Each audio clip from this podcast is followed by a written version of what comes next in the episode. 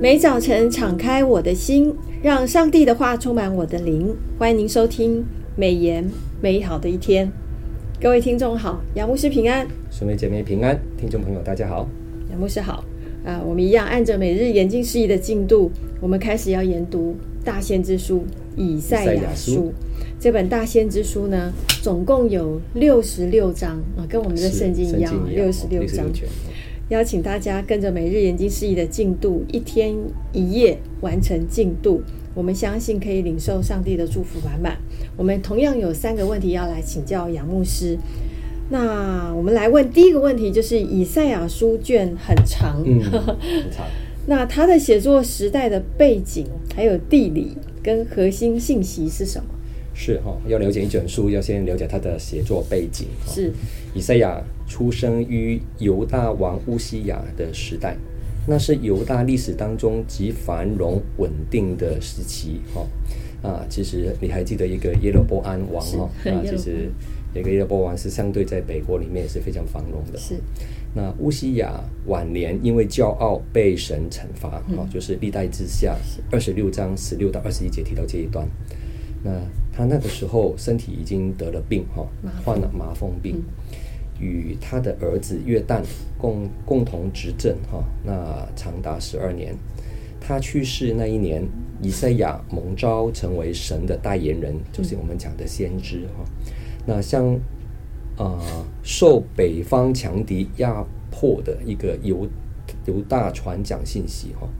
啊，约旦自己叫亚哈斯做王的时候，北国以色列与亚兰联盟攻打耶路撒冷。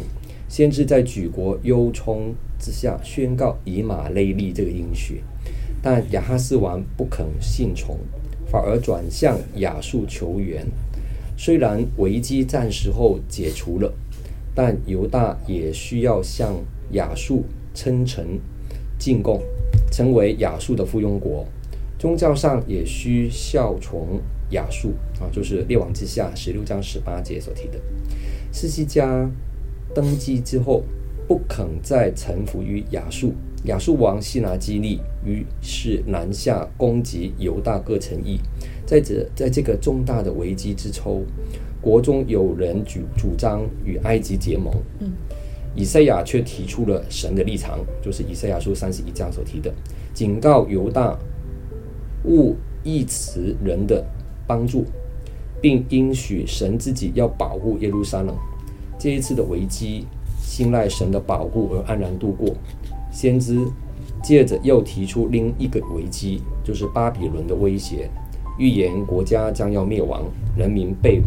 不过，先知更远挑将来，预言百姓将从被掳之地归回，以色列蒙神复兴，充满荣耀。本卷书的核心信息是以赛亚的名字。意思是耶和华是拯救，是他所传的信息当中，他的中心信息是耶和华的审判与救赎，神要审判，必要审判悖逆犯罪的百姓，以及骄傲狂妄的列国。当将来神奇妙的救恩又临及犹大与万国，弥赛亚的来临正是神拯救的记号。以赛亚。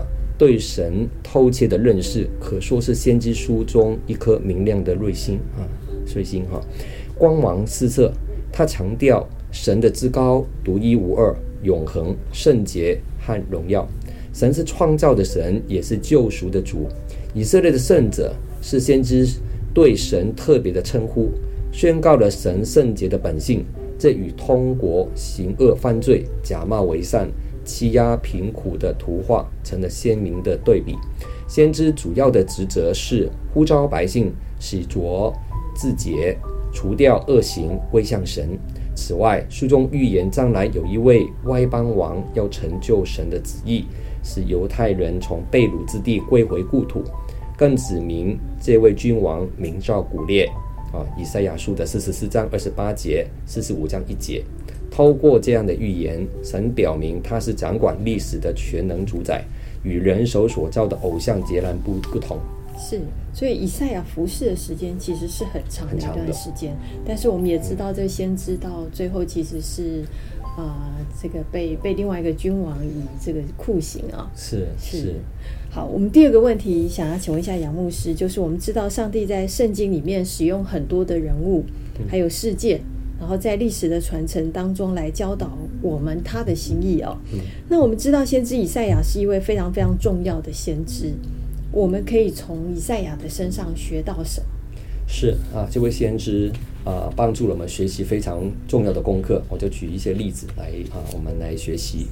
先知跟祭司一样，都是神特别的代表。先知的职责是代表神说话，让百姓面对神的命令和应许。由于人类倾向背离神，所以真先知常不受欢迎，所讲的信息也无人理会。尽管是如此，以赛亚就和其他先知一样，他仍然忠实而有力地宣讲真理。他的忠心是值得我们现在的基督徒学习的。近前的乌西瓦伊布西亚王驾崩，标志着犹大国的一个时代的终结。在此危机的时刻，以赛亚先知在异象中看见神坐在天上的宝座上，叫他清楚知道，尽管国家前进不明朗，神仍然作王。这也提醒我们这一代的基督徒，台湾在面对台海危机的时刻。我们的眼光又看见神仍然坐在天上的宝座上，我们就不害怕，因为神仍然掌权作王。以赛亚的侍奉最后跨越了几个朝代，然而他个人为侍奉的装备却死死于面对神的圣洁和察觉到自己自身的罪。他宣告了自己有祸了啊，就是以赛亚书六章五节，承认自己有罪。以赛亚因着悔罪的心，得以领受盟主赦免的美丽标记。以赛亚在异象当中看到一位天使用祭坛上烧红的火炭去沾他的嘴唇，并宣布他的罪孽已被除掉。他对最敏锐觉察的心被主洁净之后，就成了啊感恩而乐意侍奉主的心。主问他：“我可以差遣谁呢？”谁肯为我们去呢？以赛亚就回应说：“我在这里，请差遣我。”以赛亚书六章八节。我们的生命有多愿意领受神的赦罪之恩，将深深影响我们有多愿意去侍奉神和服侍人。若我们的防卫被拆毁，被释放得自由，我们就会像以赛亚一样，愿意以行动去服侍神。弟兄姐妹，神的赦免释放我们。去被主使用，感谢主哦。我们从呃杨牧师的分享里面知道，以赛亚是一位非常忠心的一位仆人啊，神的仆人，而且尊主为大，就是不管在什么样的环境当中啊、呃，仍然是呃由神来做王、做掌、来掌掌权哦。另外一个部分是他对罪的敏感性，是啊，这个也是我们一般人很重要的一点，嗯、就常常要去思考，要去对这个罪的警醒。另外一个就是他有一个全然服侍的心，阿门啊，就是我在这里，请差遣我。这也是我们所有这个在机构里面的童工，还有牧师们啊，啊大家同共同的这个，就是常常就会听到大家，我在这里，请差遣我。感谢主使用我们哦。那第三个问题，我也想请问一下杨牧师，就是呃呃，列出我们列出了这个。这几章所描述的罪行啊，嗯、啊，就是其实以赛亚书一开始就有很多的这个数数了很多的罪啊，数算很多罪。行。嗯、我们再来比较现今的社会的动荡的情况，嗯、呃，教会应否要充任先知的这个角色？去指指责这些罪罪出来呢？哦，这个是一个很有意思的问题哈、那首先，以赛亚先知指责了百姓虚有宗教的外表活动，但实际上百姓已经失去信仰的精神，内心远离神，手中进行强暴。因此，先知呼吁百姓要悔改，表里要一致，学习行善，寻求公平，解救受欺压的。给孤儿伸冤，为寡妇辩屈，要止住作恶，勿再用手流血杀杀人。哈，就是以赛亚书一章十到十七节提的。那最近政府其实是有意发放六千余六六千块哈，补助台湾的国民哈。对。那生活指数比较不容易。嗯。那有人就其实有想到说，二零二三年出生的婴儿是否应纳入发放的对象？嗯。那可能政府刚开始的时候没有想到他们的需要。是。嗯，感谢主，有人就向政府为这些婴儿的权益发声。嗯。如果政府在相关的部门工作的基督徒，如果在那边工作的议员啊、立委啊，也应当代表教会哈、哦，向政府为婴儿的权益来发声哦。是。如今政府已经决定了，把这些婴儿今年出生的纳入到发放的对象了。哦，我们感谢主。感谢主，哈利路亚。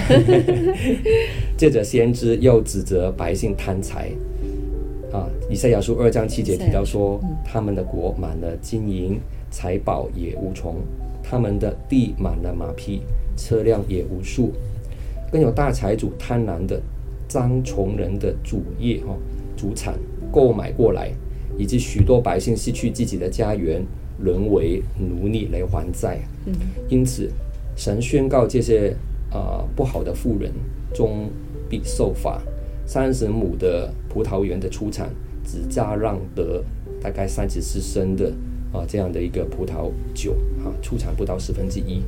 那谷谷种的地方就是田地，只有十分之一的收成，房产必见荒凉，田地出产稀少，都是以赛亚书五章八到十节所提的。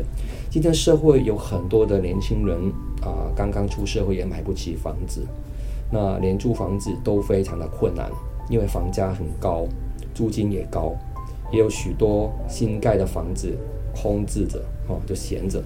教会可以试着有一些专业的基督徒。比如说，他们有这方面建筑专业，或有一些立法专业的议员、立委，或有一些相关背景的，可以跟政府也提出一些比较公平、公益、公正的管理租金、房价的一个建议，哈，让穷人也有机会居住好一点的房子，或负担得起这些租房子的租金，哈，就是我这边的一些的建议。对，谢谢杨牧师从现代的观点。呃，来提醒，其实我们基督徒还可以做的事情。是，感谢主，我们其实还应该还有更多的事情是可以可以想的。那也鼓励大家站在公益的立场、公平的立场，大家可以勇于发声哦。那谢谢杨牧师的分享，还是再次的提醒大家，每日研经释义这一季的研读经卷是啊、呃，大先知的以赛亚书还有哥罗西书。啊，以赛亚书我们要花两个多月的时间来研读它，但是一天一夜其实是比较容易的，所以千万啊、呃，邀请大家跟着每日研经事宜的进度，一天一夜的来完成整卷书的研读，相信可以从这个难懂的经文当中可以得见属灵的亮光。那今天就谢谢杨牧师美言美好一天的分享，也谢谢大家的收听。愿上帝的话语丰富充满我们的生活，使大家福杯满溢。